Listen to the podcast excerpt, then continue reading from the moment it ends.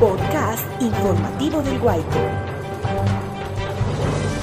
En esta serie de crónicas de la historia de Sandoná, desde la Plaza de Mercado, el invitado especial es el profesor Ignacio Argotti Rodríguez. Profe, bienvenido, muy buenas tardes. Muy buenas tardes, ingeniero. Muchísimas gracias por permitirnos participar en esta temática tan importante en torno a nuestra plaza de mercado, nuestra tradicional plaza de la gente de Sandoná. Profesor Nacho, ¿qué recuerda de la época de su niñez de la plaza de mercado? Bueno, excelente pregunta, ingeniero. Yo recuerdo, pues, por memorias, por conversaciones, de que la gente comentaba de que allí se iniciaron, como ustedes lo reseñaban con el profesor Ribardo, los campeonatos intervalios. Allí jugó el glorioso Atlético Sandoná en la cancha, pues que la denominaron como cancha lija por el material de recebo de cascote que se le aplicó. De eso yo únicamente tengo referencias, yo no pude presenciar. Eh, también hablan de un campeonato departamental intercolegiado de muy buen nivel. Y yo lo que puedo reseñar, pues es lógicamente que las abuelitas de nosotros nos llevaban a, acompañar en las labores de, de, de, la realización del mercado de plaza, ¿no? Ahí acompañábamos nosotros a cargar eh, lo, lo que corresponde al mercado de plaza. Y yo recuerdo de niño que allí llegó un circo, no recuerdo de qué nacionalidad, pero un circo de muy buena categoría. Y como Sandoná ha sido una buena plaza para estos eventos como circos, ciudades de hierro, permaneció durante mucho tiempo. Todavía se acostumbraban a, a presentar animales, entre ellos un león muy bien amaestrado, el domador hacía una presentación pues espectacular de cierre de, de faena, digamos, de circo. Y nosotros de niños nos acercábamos a mirar cuando le daban de comer, prácticamente compraban un caballo eh, y lo, lo preparaban y se lo daba, se lo, se lo, se lo daban delante de todo el público para que el animal se, se alimente. De igual manera los trabajadores del circo jugaban fútbol en la parte de abajo, donde prácticamente se improvisaba como una cancha de, de micro eh, con piso en tierra. Eh, creo que en la administración, de, en una de las administraciones de don Jaime Zambrano como alcalde, se le dio un reacondicionamiento en la parte de abajo antes de acometer las gradas de acceso al segundo nivel como cancha de chaza. Lógicamente ahí pudimos participar de las fiestas de dos o tres reinados con muy buenas orquestas. En alguna ocasión llegó un grupo de, gitanos que llamaba mucho la atención pues a la comunidad, a la ciudadanía sandoneña, sobre todo nosotros los niños, y mirábamos las costumbres, las formas como preparaban los alimentos, como hacían eh, sus artesanías. Regresémonos al tema del circo y luego hablamos de los gitanos que llegaron a Sandoná. Ese circo ¿Cuánto tiempo se quedó los, los artistas del circo? ¿Cuánto tiempo se quedaron aquí en Sandoná? A ver, yo recuerdo que fue en una época de verano, de vacaciones finales de año, porque antes se terminaba en julio y agosto. Creo que estuvieron durante todo ese verano, cerca de unos dos o tres meses, una estadía bastante larga y muy agradable para la ciudadanía sandoneña, porque un circo con muy buenos artistas de gran categoría, una carpa bastante grande, y todas las noches las funciones eran muy variadas, ¿sí?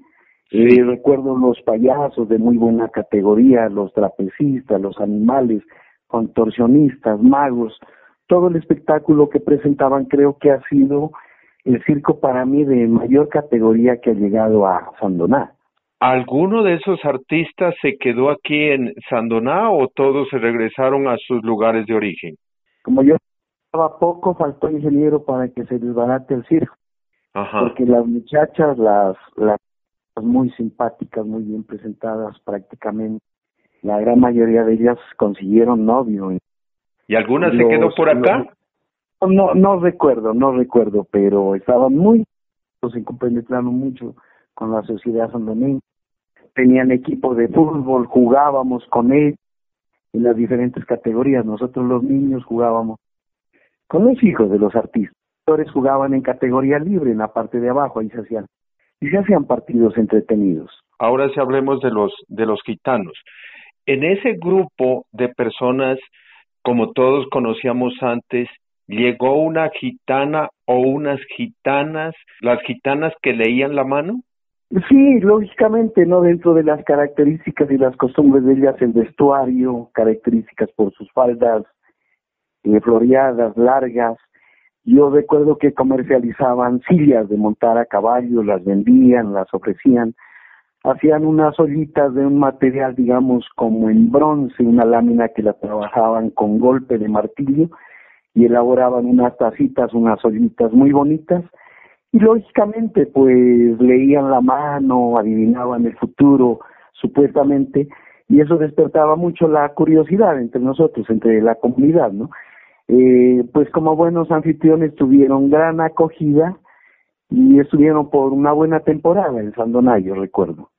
Profesor Nacho, Vamos al tema que a usted le gusta y que le gusta a una cantidad de personas de aquí del municipio de Sandoná, el fútbol.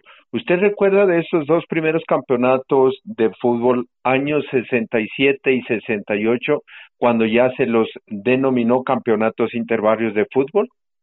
No, yo en 1967 prácticamente estaba de cinco añitos, todavía no teníamos residencia permanente en Sandoná y no, no, no, yo no, nunca miré jugar un partido de fútbol, sino que tengo reseñas de que pues por el sitio tan central y por la afición tan arraigada en ese tiempo, era unos llenos totales a reventar. Tengo entendido que prácticamente el, camerino del Atlético Sandoná era en la, casa, en la casa o en el taller de don Juvencio Zambrano. Allí se cambiaban y entraban los jugadores en hilera prácticamente desde allí hacían la entrada deportiva al estadio. Creo que habían transmisiones de los eventos departamentales, pues por parlante, digamos. Pero no, yo no recuerdo haber mirado partidos de fútbol allí en, en la cancha de, de la galería, no. Usted sí ya recuerda es de, de los eventos de toreo o corralejas que se realizaron también en este lugar.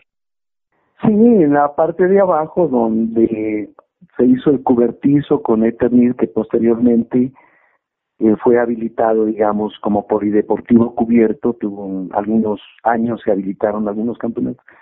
Allí sí miramos las famosas corralejas de Sandoná, donde no únicamente se atraía a la gente de Sandoná, del sector urbano, del sector rural, sino que venían de poblaciones vecinas a presenciar este tipo de eventos. Eh, sí recuerdo ese tipo de, de corralejas que se hicieron allí. ¿Alguna vez entendemos que se derrumbó una tribuna? Sí, sí. En alguna ocasión fue tanta la gente que se aglomeró sobre ese sector que la tribuna que era elaborada en madera y sujeta con clavos o con pernos, hasta con lazos se dio y creo que hubo por allí un gran susto, no creo que pasó a mayores, pero sí se presentó un accidente de ese tipo, ¿no? Sí, señor. Ahora, como hablábamos con el profesor Libardo, este lugar fue multifuncional.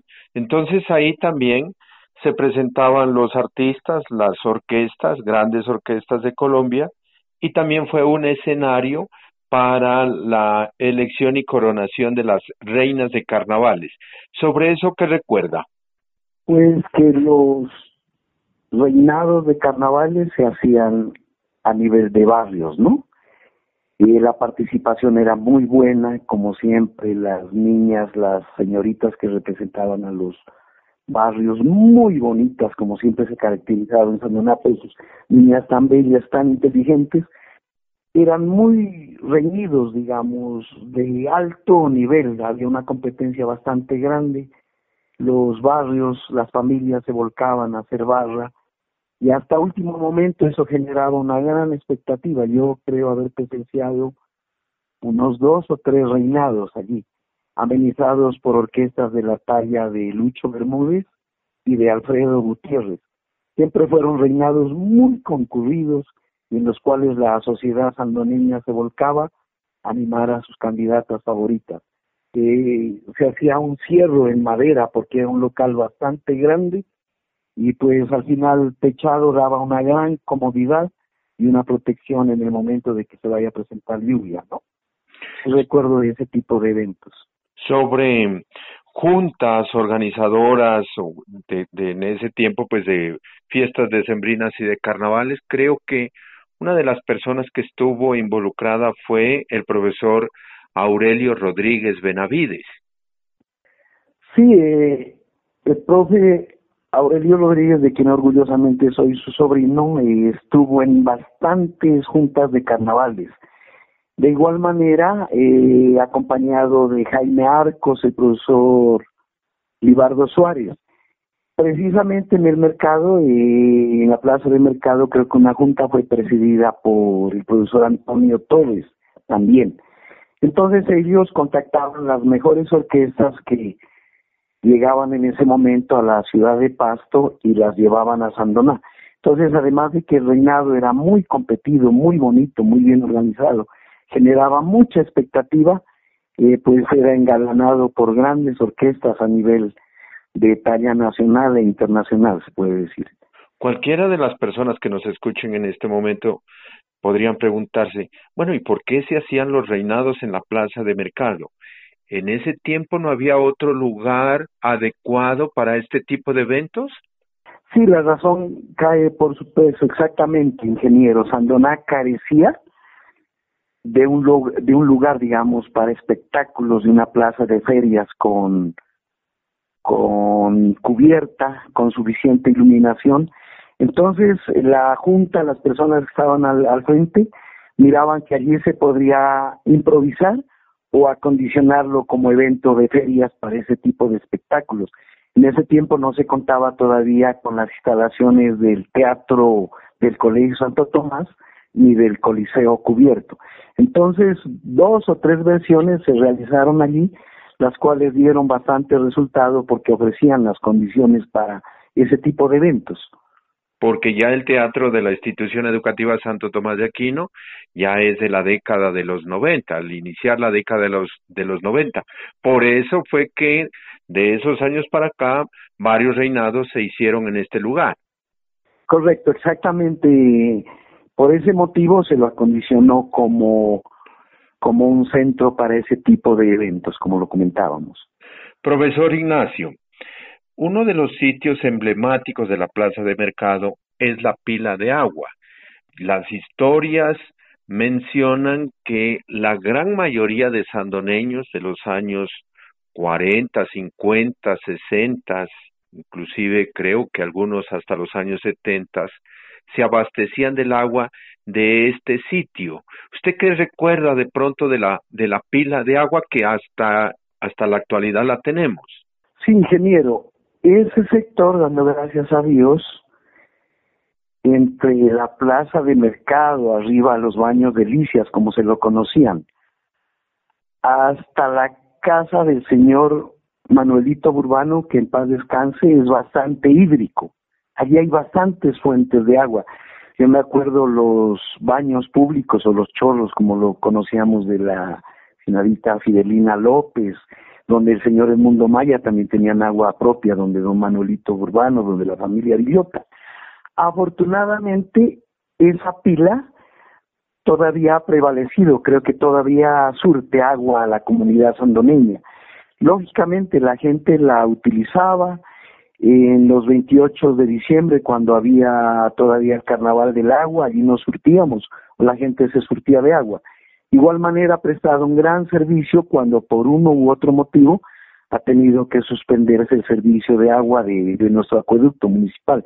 Dando gracias a Dios todavía funciona y vaya el llamado para la comunidad sandoneña y para las autoridades para que ojalá esa fuente de agua se conserve y no se vaya a contaminar ni acabar porque todavía eh, allí se presta ese gran servicio a la comunidad.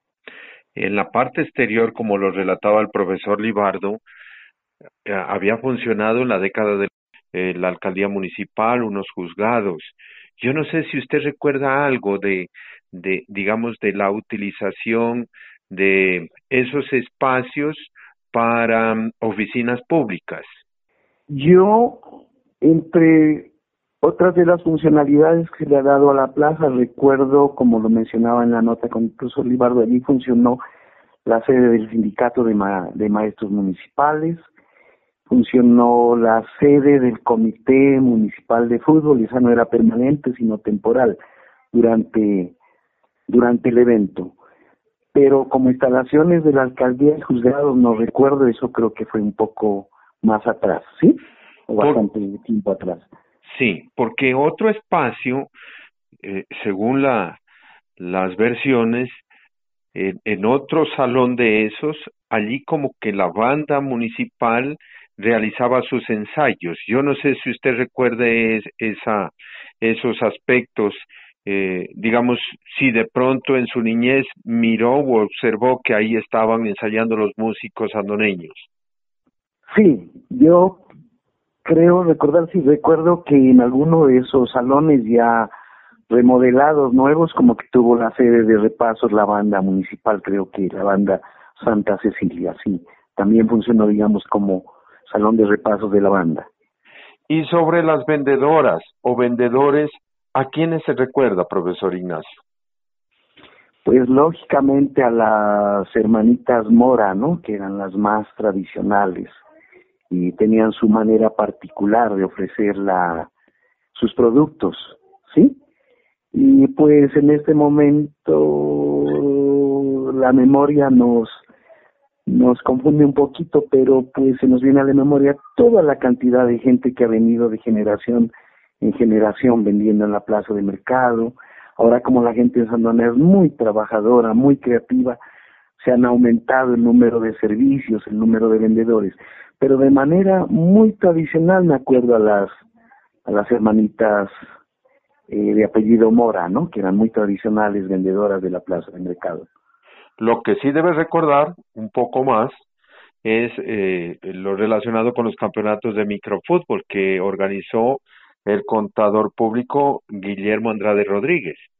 Sí, ingeniero, creo que en la administración de la alcaldía municipal de, de la señora Nubia Antoja Díaz se acometió la obra de cubrir la parte de abajo de, de del mercado o la entrada o del sitio donde queda la entrada de la fila de agua.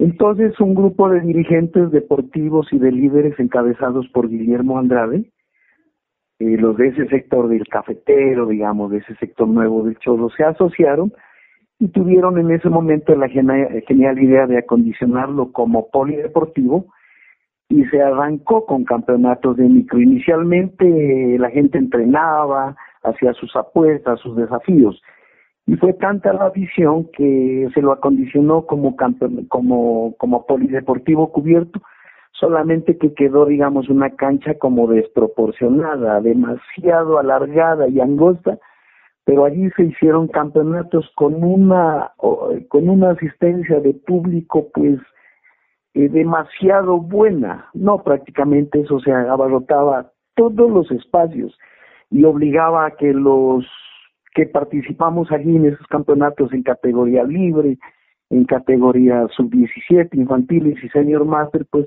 eso lo obligaba a dar un gran rendimiento.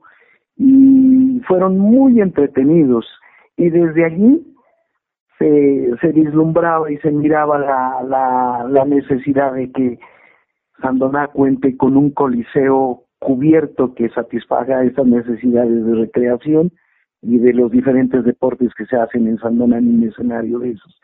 Eh, yo creo que eso tuvo una realización fugaz de una o dos versiones nomás y luego se terminó, pero la asistencia del público, dadas las condiciones del, del lugar, era bastante, bastante, digamos, exagerado el nivel de, de aficionados que, que, que, se, que se acomodaban allá para ver los diferentes partidos. Profesor Ignacio, no sé si usted se recuerda algo más de la plaza de mercado, alguna anécdota, algo interesante para compartir con toda nuestra audiencia. Pues la anécdota, eh, ingeniero, bueno, también eh, hay que anotar que en la parte de abajo se acondicionó como, como cancha de chaza. Y como anécdota, pues yo le comentaba, digamos, extra micrófono, que en alguna ocasión en el sitio donde habían acondicionado la, las instalaciones de la corraleja o del tradicional toreo de Sandoná, se escapó un toro de lidia o un toro bravo, de los cuales habían contratado para ese tipo de corralejas. Y precisamente el toro, de, allá de la sede de los lotes del despacho parroquial o de la casa cural, salió y se dirigió a la plaza de mercado el día sábado en hora pico, tipo 10, 11 de la mañana. No, eso fue tremendísimo. Imagínense un animal eh, de esas condiciones, de esas características, a esas horas en la plaza de mercado. Y todo el mundo salió corriendo, todo el mundo tiró a favorecerse, pues. Sí. prácticamente las amas de casa, las señoras que estaban haciendo el mercado, huyeron despavoridas. Ese día prácticamente llegaron con los costalillos vacíos. La noticia fue de que una de las unidades de le hizo la persecución al toro y tuvieron que yo no sé si fue con tiro de revólver o de fusil. Sí. La, eh, afortunadamente no pasó a mayores, pero eso creo que fue uno de los datos más anecdóticos que se presentaron en Sandoná. Creo que fue una de las primeras veces en las cuales se suspendió el mercado junto con ahora con esa emergencia sanitaria que ninguno le esperábamos ni estábamos preparados para una situación de esas. Parece ser, según las versiones, que el toro salió por la carrera cuarta y cogió en dirección sur. Y lo que usted dice, algún miembro de la policía le tocó ultimarlo por los lados del barrio Hernando Gómez, tipo diez y media, once de la mañana. Ahí quedó el animal luego de hacer algunos estragos por los lados de la plaza de mercado. Sí, ingeniero, afortunadamente la gente se favoreció, utilizó las mesas, los cajones y las mismas pilastras que contienen el techo de la cubierta del mercado para favorecerse a manera de burladeros, que son los elementos de protección de las de los toreros. Si no, la situación hubiese sido lamentable, fue una situación anecdótica, pero eh, una situación muy complicada. Antes no se presentaron hechos que, que lamentar. Eso pues quedaría dentro de la historia anecdótica de nuestra plaza de, de mercado de Sandoná. Y creo que más de uno le tocó hacerle el quite al, al toro, ¿no? Correcto, se trasladó la corraleja de, de la plaza improvisada a la plaza de, de mercado y más de uno tuvo que demostrar sus habilidades como toreo para que no pase la situación a mayores, como torero, digo. Sí, y de pronto Sandoná se estaba apareciendo, creo que es en la feria de San Isidro, en Pamplona, que sacan todos los, los toros por las calles y la gente es feliz corriendo adelante de los toros, pues claro, algunos sufren algunos golpes, pero esa es la fiesta, porque de todas maneras la fiesta brava como la conocemos es una herencia de España, ¿no es cierto? Correcto, sin querer queriendo y de manera improvisada se vivió en Sandoná las corridas de San Isidro, o hay otras que las mencionan, las de San Fermín, donde sacan los toros a la vía pública y la gente prácticamente se convierte en toreros y son unas corralejas en plena vía pública. Eso sucedió pues con la situación que yo le comento en Sandoná. Sí, señor. Profe, pues eh, agradable conversar con usted. Las historias de Sandoná desde la plaza de mercado. Muy amable, muchas gracias. Muchísimas gracias, ingeniero. Me parece un tema muy interesante, muy bonito. Eh, ojalá la gente se vincule tejiendo el hilo de nuestra historia en torno a la plaza de mercado, un sitio tan bonito. Eh, comentan que se va, digamos, a remodelar para bien y para servicio de toda nuestra comunidad sandoneña. Muchísimas gracias, ingeniero, muy amable. Gracias por escucharnos. Lo invitamos a dejar sus comentarios en nuestras redes sociales virtuales.